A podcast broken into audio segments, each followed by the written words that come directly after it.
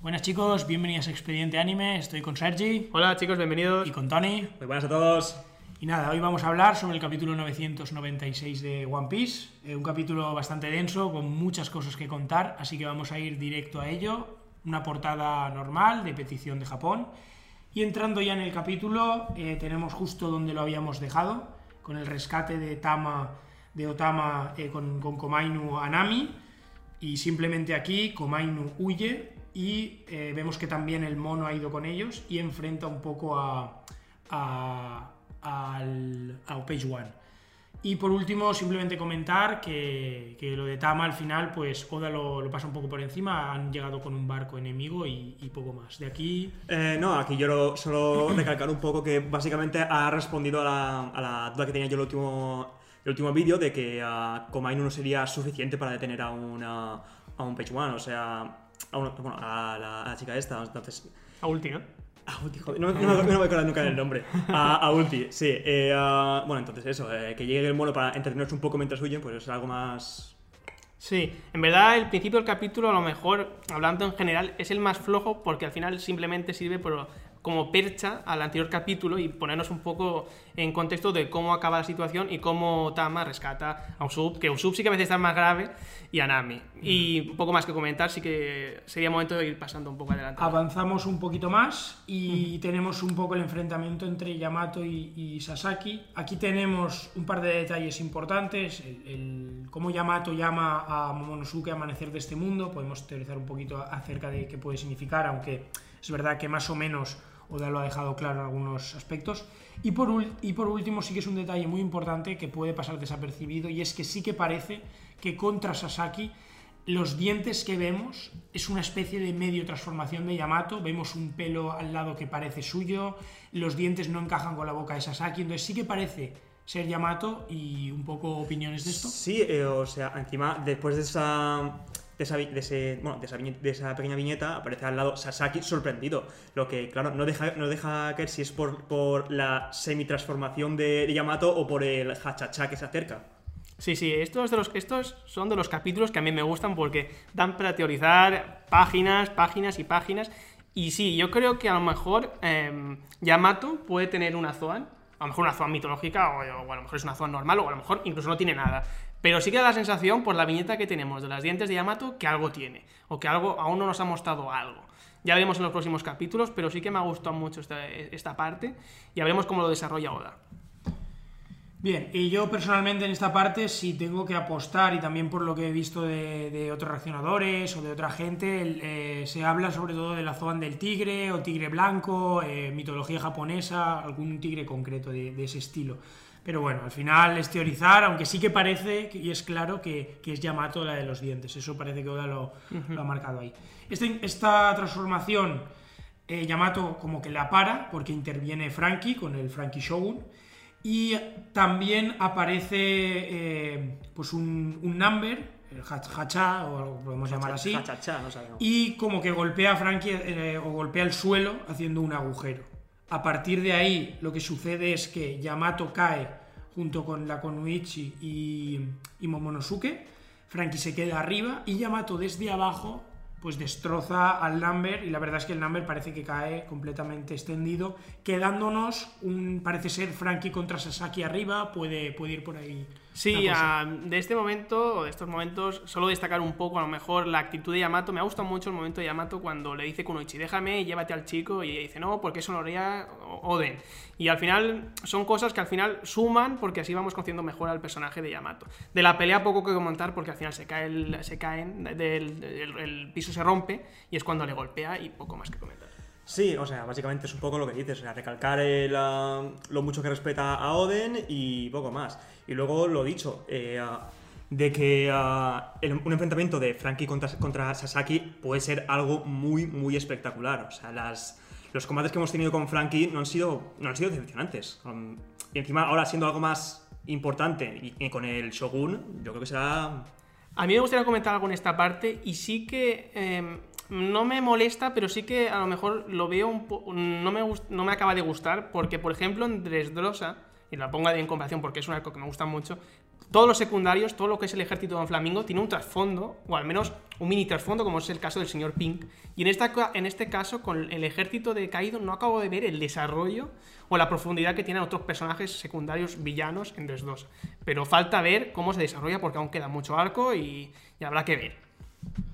Sí, yo también contestando un poco a eso, imagino que el problema con De Rosa es que al final, aunque había muchos más, había mucho personaje, tienes menos que aquí y al final, pues en una historia tienes como que decantarte más por darle más importancia a lo mejor las vainas rojas, a tal. Pero sí que es cierto, yo también tengo esa misma impresión. Y bueno, podemos avanzar un poquito más, pues Yamato también demuestra su fuerza. Oda está utilizando mucho tanto las smiles como los numbers para que los monstruos, digamos, muestren su fuerza y veamos cómo, pese a ser un number o pese a ser una smile, los derrotan con relativa facilidad. Yo creo que Oda está utilizando un poco esto pues, para mostrarnos la fuerza de, estos personajes.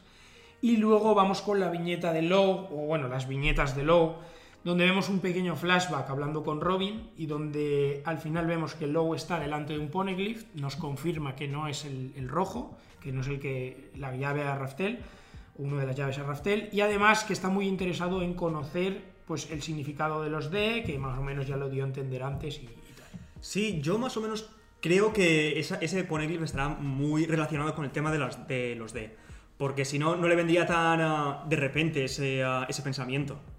Sí, yo estoy. Mm, yo soy más de pensar que a lo mejor está más relacionado con las armas ancestrales, ya que parece ser que Momonosuke puede ser una de las grandes armas ancestrales, aunque tampoco sabemos, y por lo que da a entender Lao, si fuera tal como lo están pintando o nos lo están contando, parece ser que a lo mejor tiene algo que ver con los D, aunque no sé, seguramente no lo sabemos hasta el final del arco, que es cuando se revela toda la información de los ponegrifos. Sí, al final yo creo que Oda lo dejará ahí como un poco, pues eso, información a cuenta gotas que suele hacer él. Sí que es cierto que además Lau no puede leer los poneglyphs, entonces aunque lo encuentre, aunque esté ahí realmente hasta que no esté Robin y nos confirme que dice, pues ahí va a quedarse un poco. Y luego podemos avanzar un poquito más allá en el capítulo. Tenemos algunas viñetas de Ustad Kid y Killer, que bueno, pues típicas viñetas de batalla. Nos viene bien porque no sabíamos nada de Kid eh, desde hace capítulos, entonces yo creo que es importante desarrollar ahí la guerra. Y luego eh, sigue avanzando hacia, hacia Kaido, nos vamos al frente de Kaido. Y aquí vemos como Kaido, bueno, un poco los coleos finales de su enfrentamiento contra los vainas rojas. Y vemos que realmente los vainas rojas ya los vemos muy, muy pues destruidos por Kaido y, parece que, queda poco ya de, enfrentamiento. Es cierto que hemos visto como algunos, otros a lo mejor pueden mantenerse en pie. Sí, yo ya había, yo ya lo dije, lo comenté en antiguos capítulos, que daba la sensación de que ya la batalla de los vainas rojas iba a terminar. Y ahora lo vuelvo a repetir, seguramente me vuelvo a equivocar porque es One Piece y pasa siempre lo que suele pasar pero da la sensación de que están completamente derrotados. Luego no sé cómo va a, suceder ni cómo va a terminar esta batalla, pero da, la sensación de que ya esta pelea se ha terminado y, encima vemos una viñeta simplemente para ver que Kinemon está destrozado, aniquilado y, otra viñeta para ver que los demás, sus compañeros, los demás vainas rojas están también igual de acabados. No sé qué pensáis vosotros. Eh, no, yo o sea, es que pienso lo mismo. O sea, es, es ver cómo ya están aniquilados. O sea, no, no, se puede ver mucho más de ellos. O sea, lo único que hemos visto es, es, eso. O sea, a, todos los Vainas Rojas derrotados y a Kinemon más, ah, más que ellos. Sí. Yo, si tuviera que. Es verdad que hemos visto, sobre todo a Kinemon fuera. Eh, Kiku también sabemos que estará fuera. Y Raizo sale en la viñeta también un poco. O sea, fundido. Y Denjiro que justamente es el que le clava la espada a Kaido y también cae. Al que no los que no hemos visto es a Nekomamushi y Nuarashi. Y a lo mejor, dado que Luffy está en el piso 3, pues a lo mejor mientras llega al 5 son los dos que a lo mejor aguantan un poco más a Kaido porque encima están en su long y deberían ser más fuertes, han derrotado a Jack. Tal vez. Pero al final es teorizar y, y lo iremos viendo. Avanzando un poquito más, aparece también Big Mom. Vemos que se ha desmarcado de Marco. Realmente esto debe pasar en segundos porque Marco ya estaba donde el piso, donde estaba Big Mom, donde estaban los Onis, él, los vio. Entonces, al final, Big Mom aparece en ese piso o se muestra a, Zoro, se muestra a Drake, a Apu, ellos la ven y, va directamente hacia Kaido, les dice que como que pasa de ellos y va, va enfocada a Kaido. De aquí también poco que comentar. Vemos a, a un Chopper convirtiéndose. También por eso pienso que, que es en segundos realmente. Pasan minutos como mucho. Y, y poquito más. ¿Alguna cosa de este aspecto? Eh, no, o sea, lo dicho, o sea, Chopper está medio, ya, bueno, parcialmente transformado, pero la, sí, es eso, la, la transformación dura, o sea, se, se consigue en pocos segundos. Pero es un poco eso. Lo que no me queda claro el objetivo de Big Mom, porque lo, lo lógico sería, ya que ya va a traicionar a Kaido, lo lógico sería que esperase un, pues, esperase un poco a que la guerra, se, a la, la guerra se desarrollase un poco y ir a por un Kaido más derrotado. No la, o sea, la batalla contra las vainas rojas lo habrá, eh, lo habrá herido un poco. No, no lo veo algo como que pudiera derrotarlo fácilmente. Sí, lo que pasa yo creo que también es el problema de, este arco, que no sabemos el objetivo de Big Mom, o el objetivo principal, porque sabemos que se alió con Kaido, pero no sabemos su intención, si realmente piensan los dos conquistar lo que es el mar, o si por otra parte va a traicionar en cualquier momento. Yo me decanto por la opción de que a lo mejor le va a traicionar, pero no veo mucho, mm, pero no veo sentido que ahora suba la azotea cuando Kaido aparentemente no ha sufrido gran daño. No sé qué pensáis vosotros en esto. Sí, yo también me decanto por la opción de que lo va a traicionar. Es verdad que tuvo una conversación que no nos mostraron con pero espero, creo que dijo algo y Oda lo, lo puso como una exclamación. Y al final sí que tiene pinta de que, de que va a acabar traicionando y que no van a ser los dos. Lo que pasa es que el papel de Dimon, como siempre en esta guerra, no acaba de encajar en qué momento, quién la va a frenar, si va a enfrentar a Kaido, si no, si la van a apartar. Entonces es un poco ahí, Oda juega un poco con eso. Y ya para terminar pues el capítulo tenemos eh, viñeta también de Luffy, Jinbei y Sanji. Eh, nos confirman que están en el piso 3 y que Kaido está en el 5, o sea que van a ir avanzando. Alguno ha comentado que a lo mejor Sanji se queda en este piso por ser el 3, pero bueno, son teorías. Y vemos una escena final donde, por lo que hemos leído, al final viene a ser como una broma japonesa en la que a una mujer le quitan el, kimono y Sanji como que lo escucha. Y ya sabemos cómo es Sanji y entonces juega un poco con eso.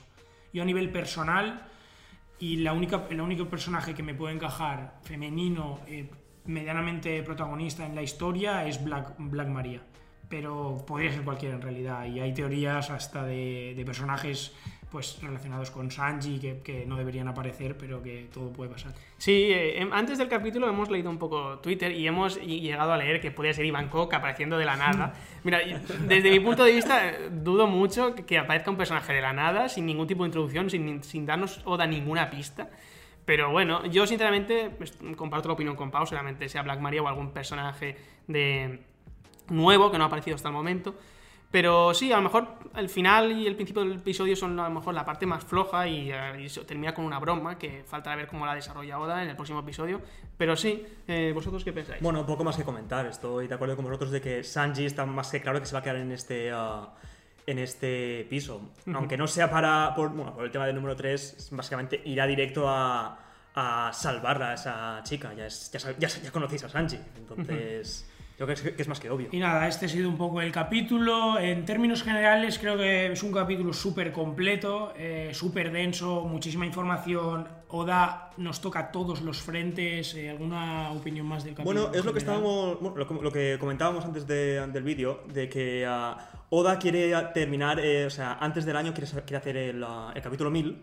Entonces, el tema de que ah, de que quiere o sea, cuadrarlo para que llegue antes de, la- de 2021. Sí, además la semana que viene no tenemos... Hay capítulo, quiero decir, hay capítulo y no hay descanso como es habitual.